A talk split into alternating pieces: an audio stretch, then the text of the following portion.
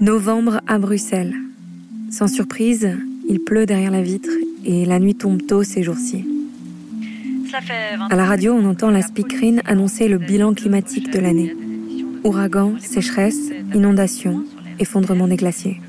Dans la pièce, les mauvaises nouvelles continuent de s'écouler de la radio. Hier à Bruxelles, un policier est mort lors d'une attaque au couteau. Les cas d'infection au Covid remontent. En Somalie, les attentats se multiplient. La Corée du Nord tire des missiles balistiques et partout, l'inflation creuse la pauvreté. On dirait bien que la chambre est plus petite d'un coup. On dirait qu'elle se resserre autour de nous. Comment ne pas se sentir découragé, paralysé? Quand le sujet de la migration est abordé, la présentatrice à la radio dit des résolutions d'urgence doivent être décidées pour limiter l'arrivée massive de populations qui franchissent les frontières de l'Europe de manière illégale. Formulée de cette façon, on dirait bien qu'on nous parle d'une agression personnelle. Pour certaines personnes, l'impression d'être submergée d'informations anxiogènes crée chez elles le sentiment de devoir se protéger, se défendre contre les attaques d'un monde violent. On pourrait croire que les gens se ferment les uns aux autres, deviennent méfiants. Pourtant, dans ce climat d'inquiétude, des gens se rapprochent au contraire, autour d'une cause, d'un projet social. Ces personnes ont parfois beaucoup d'idées en commun et parfois tous les différencient, mais elles décident d'unir leurs forces pour faire changer les choses. Et ça marche. La Sister House est là pour rappeler que dans un monde violent, on peut aussi créer des abris, des lieux qui réinventent les manières de soigner, de vivre ensemble. Ici, l'on peut expérimenter un exemple de ce qu'un projet social solidaire et créatif peut avoir comme impact positif direct sur des vies, sur les vies des résidentes, mais aussi celles des bénévoles qui vont à leur rencontre. Tout est parti de là, de la motivation de citoyennes belges qui, par la force de leur indignation et leur volonté d'action, ont réussi à construire un projet solide et durable. À l'origine, le projet ne pouvait compter que sur des bénévoles pour exister. Ensemble, elles portaient toutes les facettes du projet, depuis la présence opérationnelle jusqu'au soutien émotionnel sur place. Cette gestion-là a progressivement été transférée à des travailleuses sociales, mais les bénévoles ont continué de venir, et chacune à sa manière, elles participent à la vie de la maison sous toutes ses formes. En plus d'aider à la logistique et l'intendance, pour certaines, il s'agit d'animer un cours de sport une fois par semaine, ou d'accompagner une activité culturelle le week-end, de proposer un atelier bien-être, et parfois, il s'agit simplement de passer des moments dans le salon entre sisters. Cet épisode va donc à la rencontre des bénévoles qui viennent partager un peu de leur temps à une époque où tout le monde semble en manquer de temps. Elles sont toutes arrivées dans le projet sans savoir à quoi s'attendre et souvent, elles vous diront qu'elles y ont reçu bien plus que ce qu'elles ont donné. Bienvenue à la Sister House. Welcome, sister. Et quoi, je dois dire comment alors. Turabukan. Ça veut dire euh, on est de la même famille. Welcome sister. Asanay dahan mazaki. Welcome,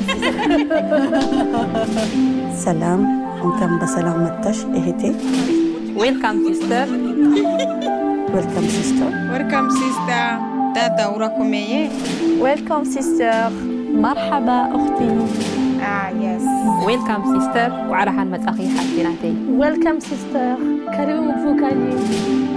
Welcome sister, bienvenue ma sœur. Yeah. Ta ta.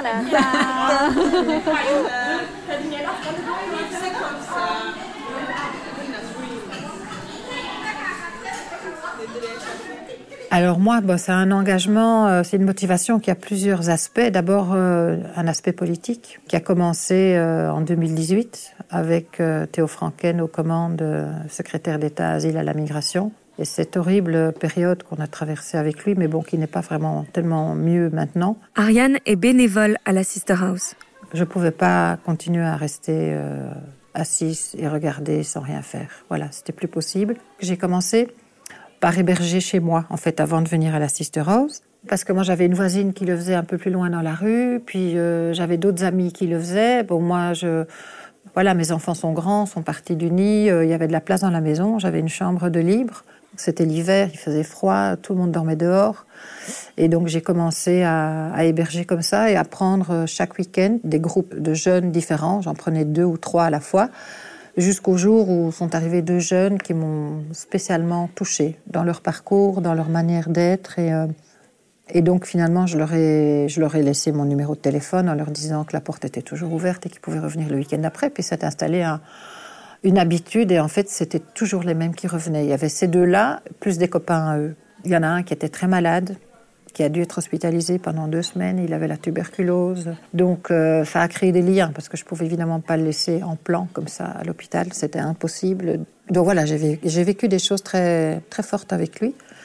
Et je me suis très fort attachée à lui, il s'est très fort attaché à moi. J'étais sa deuxième maman. Euh, et ça en est créé des, échanges aussi avec la famille à qui on téléphonait au pays. Euh, que moi j'expliquais à la maman que ben voilà, il était dans une famille ici, qu'elle devait plus s'inquiéter, que la famille prenait soin de lui ici. Bon, moi j'avais des filles qui avaient le même âge que lui, donc euh, ils ont très fort sympathisé. C'était comme ses sœurs. C'est difficile de se dire qu'on s'attache pas et que que voilà, qu'on est juste un, toit avec un lit, quoi. Je parvenais pas à faire ça. Il y en a d'autres qui le faisaient exprès et qui prenaient toujours exprès des différents pour pas s'attacher. Moi, j'étais incapable. Voilà. Puis il y avait peut-être aussi une question de confiance et de du fait qu'à la fin, euh, bah, la clé était planquée quelque part. Euh, il pouvait rentrer quand j'étais pas là. Il savait qu'il avait toujours son lit. Et euh, j'avais mis des règles à la maison de, respect de plein de choses qui étaient tout à fait respectées. Et euh, ça, fonctionnait vraiment très bien. Et euh, les autres, petit à petit, sont partis. Et lui, il est resté un an. Et puis il a fini par partir aussi parce qu'il a fini par arriver où il voulait arriver. Et donc émotionnellement, ça a été très dur, la séparation en fait, parce qu'il il y avait un lien très fort qui s'était créé. Et donc autant pour lui que pour moi, après, ça a été une grosse claque. Ouais, c'était pas facile. Et d'ailleurs, je continue à le voir euh, régulièrement. Je vais où il se trouve et, euh, voilà, c'est toujours très chouette de, de, continuer à le voir dans les deux sens. Ah oui, là, on, ne voit plus le monde de la même façon et on ne voit plus non plus le, le problème de la migration de la même façon parce qu'avant, on l'entendait qu'à travers les médias, ce qu'on voyait à la télé, ce qu'on lisait dans les journaux. Et puis, une fois qu'on est dedans, et, qu'on sait ce qui se passe de l'intérieur et qu'on entend tout ce qui se passe, euh, les, sévices subis, euh, les violences subies, euh, autant chez les hommes que chez les femmes, on ne peut plus. Enfin voilà, on, ne voit plus les choses de la même manière. Et du coup, la motivation, elle est encore plus forte pour continuer, en fait. Voilà. Et je pense que ça va malheureusement pas s'arrêter. Ça va, ça va ne faire que le problème va ne faire que s'accentuer, s'augmenter. Et les réactions euh, extrémistes dans l'autre sens, je crains aussi. Et j'ai un peu peur de l'avenir, du futur. Bon, pas demain, mais les années qui vont arriver, oui. Oui, parce que la migration ne va pas s'arrêter, elle, ne va faire que s'augmenter. Puis il y a le problème climatique en plus qui va se rajouter dans, dans l'histoire. Puis bon, le monde ne va pas bien, hein, donc on voit quand même bien qu'il y a plein de pays où ça se passe très mal pour le moment. Donc euh, voilà. Et la réaction des gens ou des politiques de tous les pays qui les accueillent, c'est justement une fermeture au lieu d'une ouverture. Donc, il ne faut pas avoir peur. Enfin, franchement, il ne faut pas du tout avoir peur. Au contraire, ça apporte euh, un échange, on va dire déjà multiculturel, interculturel, euh, super riche, euh, où on apprend à connaître plein de cultures qu'on connaissait pas spécialement avant. Il ne faut pas avoir peur de ces gens. Je ne vois pas pourquoi est-ce faudrait avoir peur d'eux. C'est eux qui ont fui des, situations difficiles et euh, c'est pas eux qui viennent pour nous agresser. Donc euh, ça, c'est vraiment des, fausses croyances. Il faut vraiment se sortir ça de la tête, quoi. À la Sister House, les bénévoles ont imaginé progressivement toutes sortes d'activités pour aller à la rencontre des résidentes et leur permettre de vivre des expériences variées à travers des moments collectifs bienveillants. Il n'y a pas une semaine qui passe sans qu'un atelier ou une sortie culturelle soit proposé. C'est ça, cette, maison, en fait, au départ, oui, c'est une maison d'hébergement où on met à l'abri euh, des violences de la rue toutes ces filles et euh, où on n'est que des femmes qui s'occupent de femmes. Mais c'est beaucoup plus que ça, quoi. C'est le lieu qu'elles s'approprient elles-mêmes, c'est leur, leur maison. Elles en prennent soin, donc. Et puis surtout, euh, pour les mettre à l'aise, ben, on a créé plein d'espaces ici parce que le lieu est super grand.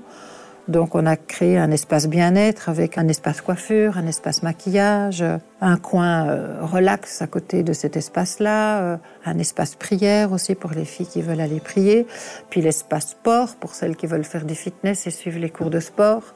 Et donc euh, en plus de tout le soutien de l'appui psychosocial, médico-social officiel, ben, il y a tout, tout cet espace de bien-être et de que c'est vraiment comme une grande maison et, c'est vraiment pour leur permettre de, leur redonner confiance en elles et euh, aussi qu'elles peuvent elles-mêmes prendre soin de leur corps et prendre soin d'elles, quoi.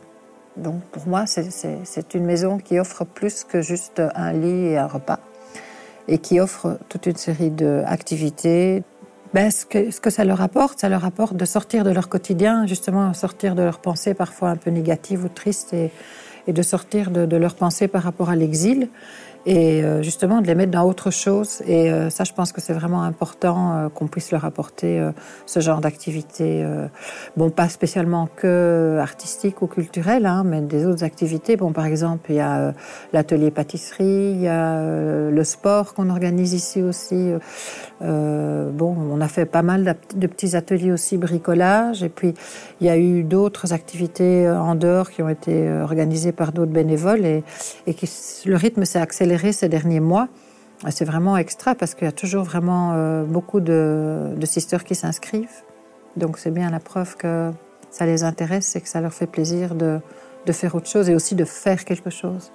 Parce qu'ici, bon, euh, à part papoter, être ensemble, elles ne font pas grand-chose finalement. Elles se reposent et tout, mais elles sont un peu désœuvrées, quoi. Donc euh, les journées parfois sont longues et je pense que c'est bien de pouvoir les sortir de ce quotidien ici aussi.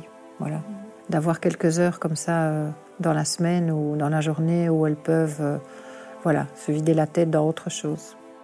En regardant les murs du salon, recouverts de fresques colorées et de banderoles, on peut comprendre en quoi la Sister House est bien plus qu'un centre d'accueil. Les guirlandes sont là pour rappeler les anniversaires et les baby showers qui ont été célébrés ici. C'est un décor vivant qui s'adapte quotidiennement. Sur des étagères, on peut trouver des livres, des jeux, du matériel de bricolage.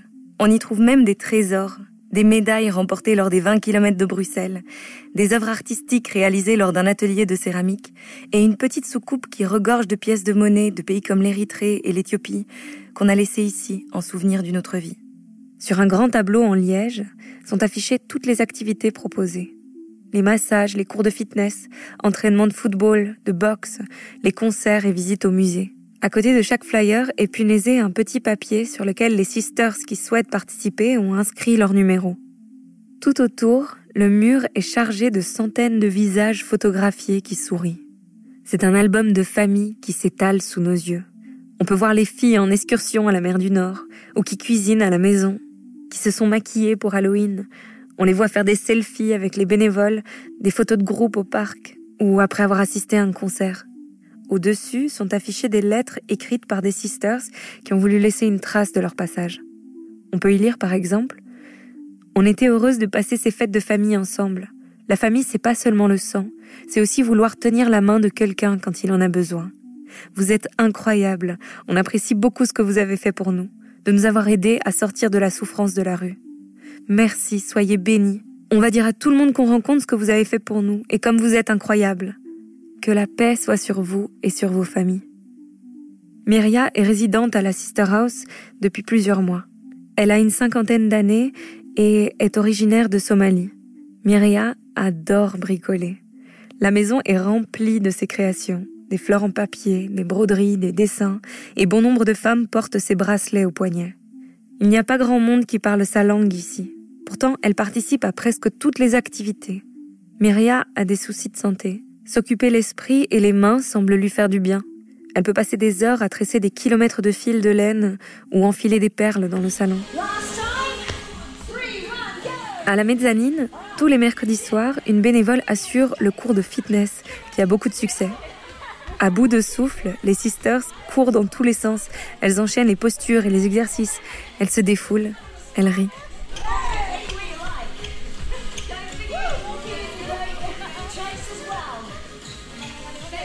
Parfois, une activité se passe à l'extérieur, un atelier de théâtre ou de dessin avec d'autres associations.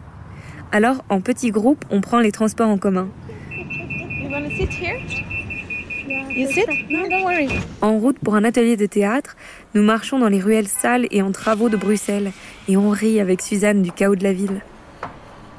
Elle dit Tu sais, avant d'arriver ici, je pensais que la Belgique ce serait magnifique comme dans un rêve. Puis, en sortant de l'atelier, c'est la fête dans la rue. Le Maroc a gagné un match de foot, et pour un instant, la ville s'est transformée en une fanfare éclatante dans laquelle nous sommes emportés. Suzanne se laisse aller à la joie, elle crie C'est fini, mon pays c'est plus le Burundi, maintenant mon pays c'est le Maroc.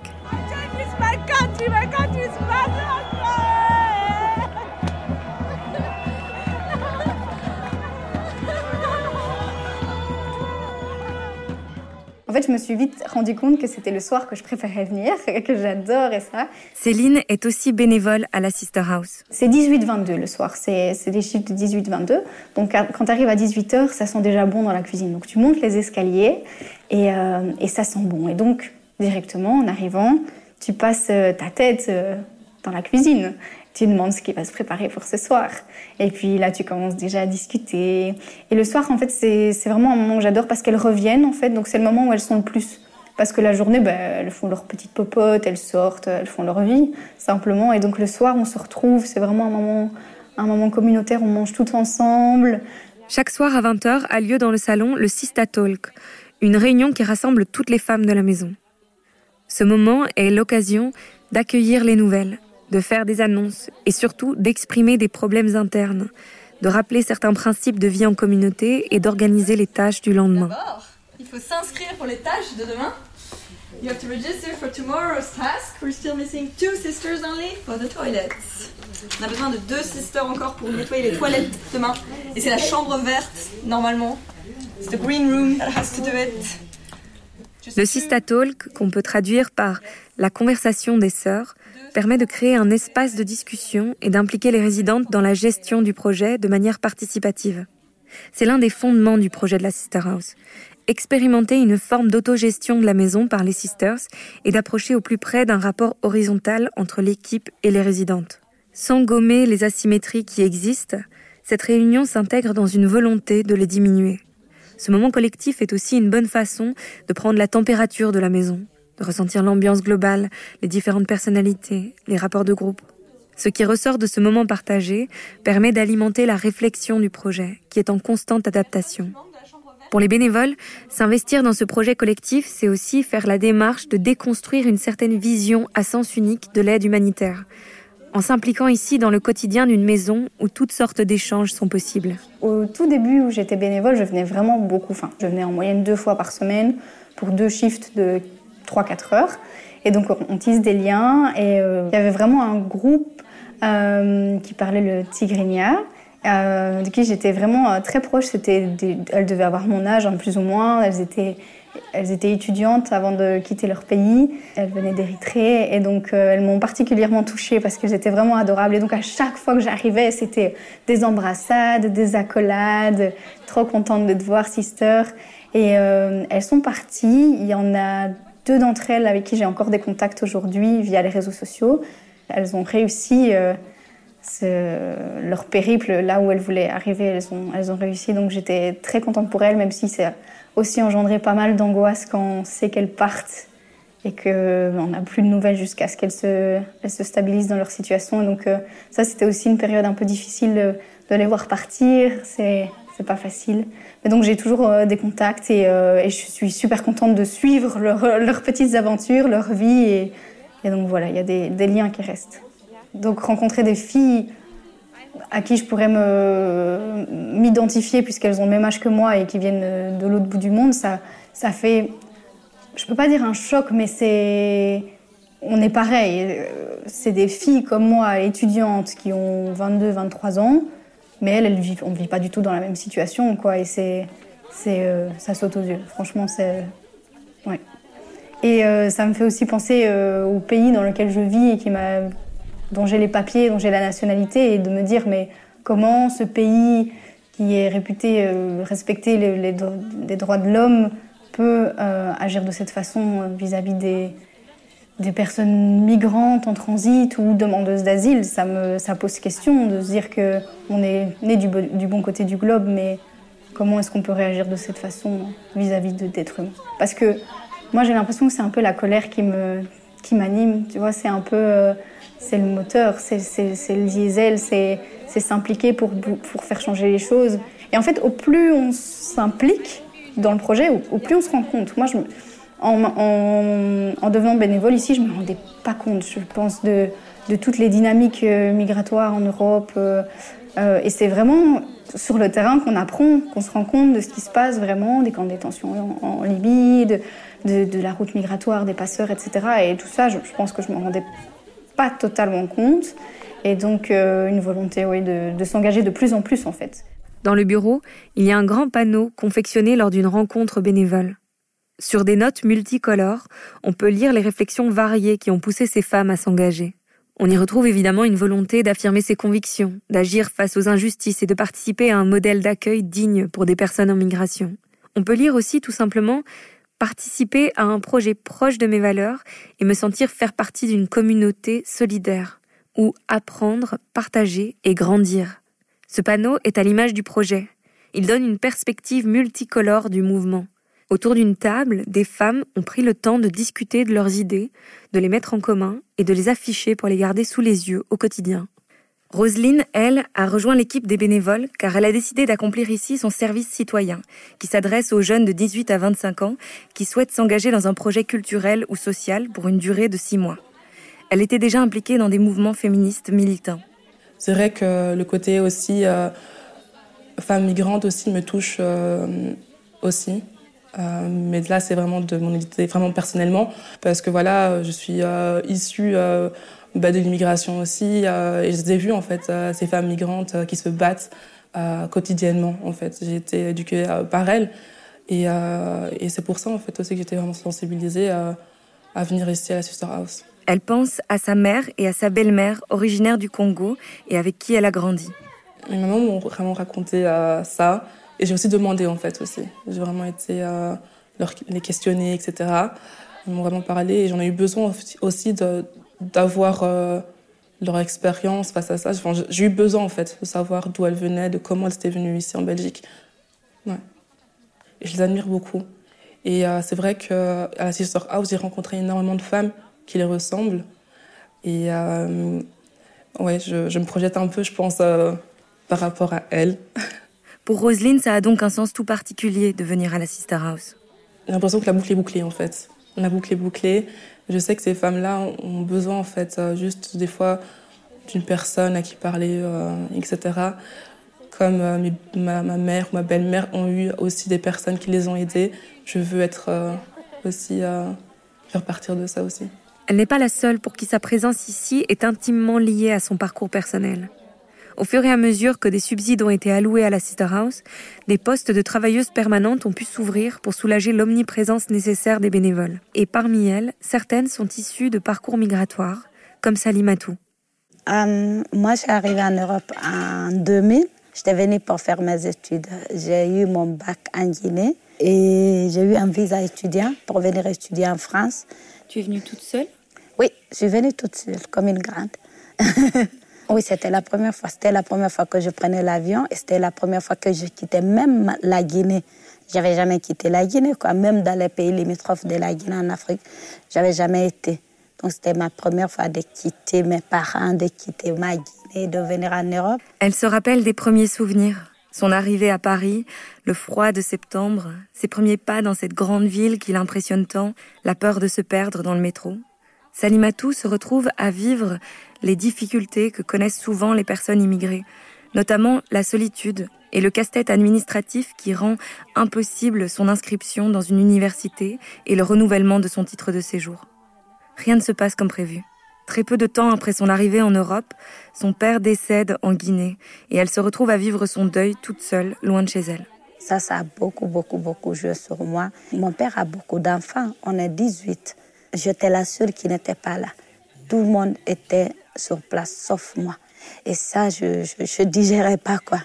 Je sais pas si tu as cette sens, tu as eu déjà ça. Tu, es entouré, il y a des gens, mais c'est comme si tu étais seul. Donc, ça, c'est des pleurs. J'ai beaucoup pleuré. Mais bon, ça tombe bien, j'adore pleurer. Même, ouais, moi, j'aime pleurer. Ça me fait du bien de pleurer. Du coup, j'avais beaucoup pleuré. Et mon père est mort. Et hum, c'était pas comme chez nous, parce que nous, chez nous, quand il y a un décès, tu es entouré. Au sentiment de culpabilité qu'elle ressent de ne pas être présente pour ses proches, s'ajoute celui d'imaginer rentrer à la maison les mains vides, sans diplôme et sans argent. Alors pas le choix, il faut avancer. Mais oui, il fallait, il fallait aller au bout, quoi. Il, il faut pas, il faut pas, voilà.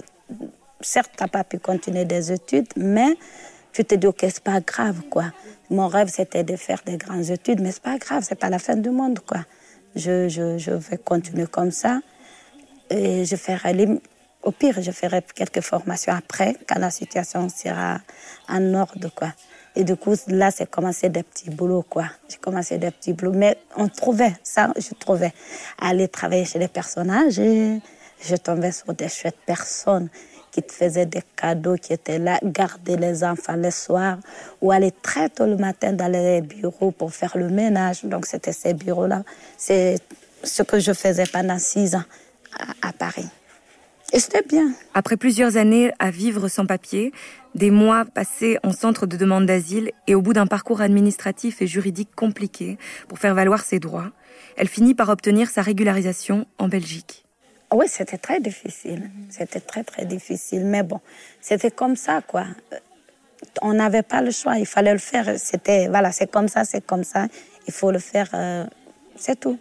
Mais c'est vrai, c'est pas, pas facile parce que c'est quand tu vas à l'interview, c'est des préparations. La nuit, tu dors pas, tu n'es pas bien. Tu, parce que tu sais pas ce qui va se passer, quoi, tu vois. Et en plus, quand on arrive aussi, on a nos communautés qui, deux fois, qui nous trompent aussi. Mais sans faire exprès, hein, ils croient qu'ils sont en train de faire du bien. Toi, tu viens d'arriver, tu connais pas. Donc, il y a une personne qui te dit, quand fais ça, fais ça. Et l'autre qui te dit, fais ça, fais ça. Donc, je crois qu'il y a ça aussi qui, qui, qui, font que beaucoup n'arrivent pas à s'en sortir, quoi. Mais pour eux, c'est faire du bien, quoi. Parce que les histoires ne sont pas pareilles et le parcours de tout le monde, c'est ce qu'il faut que les gens mettent dans leur tête. Que ton parcours n'est pas forcément mon parcours. Tu vois? Depuis quelques mois, elle travaille à la Sister House où elle a l'impression d'avoir trouvé sa place. Moi, j'ai toujours voulu être dans, dans un truc comme ça, là, dans de l'associatif. J'ai toujours voulu. Et moi, je suis une personne très joviale. Je suis gentille. Et en plus, je parle beaucoup. Donc, du coup, oh, j'adore parler. Il y a des gens qui me demandent même, mais t'as pas mal à la tête? Parce que tu parles beaucoup. Je dis non, non, non, ça me dérange pas. Et j'aime aider les gens. Ça, c'est, voilà quoi, j'aime ça. Donc là, travailler là, qui va m'aider financièrement, qui va aussi m'aider personnellement et aussi du fait de savoir que je suis en train d'aider d'autres personnes. Mais il n'y a pas mieux que ça, quoi. Pour une personne comme moi, franchement, c'est, c'est le diabot. c'est comme si j'avais gagné au loto, quoi. C'est très bien. Moi, je, je, j'étais comme eux, quoi. Tu vois. J'ai, j'ai, fait. C'est, c'est, c'est des personnes il y a quelques années, j'étais à leur place. Du coup, qu'elles soient patientes. Qu'elles soient patientes, que, que, tout va s'arranger, quoi. Qu'elles suivent des trucs bien, qu'elles voilà, quoi, qu'elles ne font pas n'importe quoi. Et surtout qu'elles soient patientes, quoi. Je crois que c'est ça, quoi. Parce que voilà, moi, quand il y a certaines que j'ai l'occasion de parler avec, c'est ce que je leur dis. Je dis, mais moi, j'ai fait 10 ans dans ce pays sans papier, je suis la preuve vivante. Et aujourd'hui, j'ai la nationalité, je suis en logement. C'est déjà ça, quoi. Donc, si moi, pour moi, c'est rejoli. J'ai même oublié que un jour j'étais sans papier, j'ai oublié tout ça, j'ai oublié que j'ai pleuré longtemps.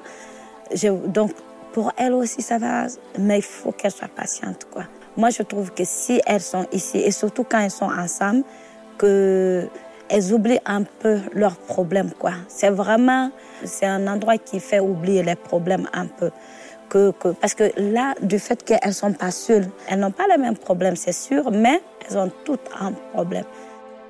De toute façon, moi, c'est ce que je me dis. On, on, on, est sur Terre, on va tous mourir, on va partir. On ne sait même pas quand est-ce qu'on on, on va partir. Mais si on ne s'entraide pas, on, est là pourquoi alors? Et, tu ne sais même pas, là, tu, vas travailler, tu vas faire des économies, tu vas garder de l'argent, des maisons et autres, mais tu vas laisser tout ça partir. Tu sais même pas quand est-ce que. Donc, si tu peux aider ton prochain, c'est même pas, on s'en fout que c'est un Africain, quoi, quoi. C'est l'humain. L'humain. Moi, je crois dans la vie, c'est l'humain qui doit être en premier. D'abord, l'être humain. On est là, on s'entraide. Les filles rentrent au chaud à la maison en fin de journée. Elles ont insisté pour regarder ensemble les matchs de la Coupe du Monde. Alors dans le salon est projeté Angleterre-États-Unis. Elles sont installées dans les fauteuils sous des couvertures et suivent des yeux le ballon. Dans la salle à manger, des sisters préparent avec une bénévole des gâteaux comme tous les vendredis. Myria, la bricoleuse, ne manque jamais l'atelier pâtisserie. Assises à côté d'Anita, qui est bénévole, elles essayent de se comprendre sur les mesures des ingrédients pour un cake au chocolat. Pour rigoler, Anita retourne un saladier de blanc d'œuf battu en neige au-dessus de la tête de Myria, qui pousse des petits cris en riant. Myria trempe son doigt dans la pâte et avec, elle écrit sur la table le nom d'Anita. Elle lui demande s'il y a deux N ou pas. Plus tard, au moment du repas, Myria lui apporte un cadeau. Sur un morceau de carton, elle a brodé avec du fil son prénom. Elle dit It's for you, Anita. Elles se prennent dans les bras. Dans presque tous les foyers, il y a un peu des rituels qui marquent la semaine. Le spaghetti bolo du mardi, la soirée plateau TV du jeudi. Le vendredi soir, ici, c'est la Friday Movie Night. Sur le panneau des activités ont été accrochées trois affiches de films pour lesquelles les filles peuvent voter. Le film qui remporte le plus de voix sera celui projeté. Dans la pénombre, tout le monde s'installe confortablement dans les fauteuils et les plateaux de gâteaux passent de main en main. C'est grâce à toutes ces petites choses qu'on essaye de se sentir bien.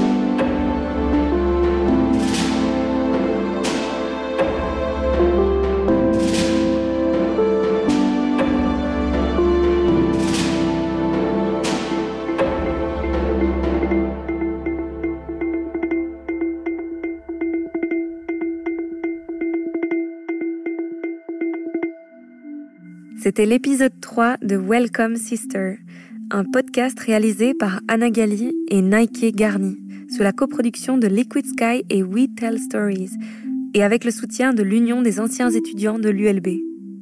La musique a été créée par Dragan Golarts et l'illustration par Delphine Franzen.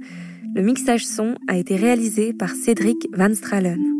Si vous aussi, comme les femmes que vous venez d'entendre, vous souhaitez rejoindre l'équipe des bénévoles, vous trouverez toutes les infos dans la description de cet épisode.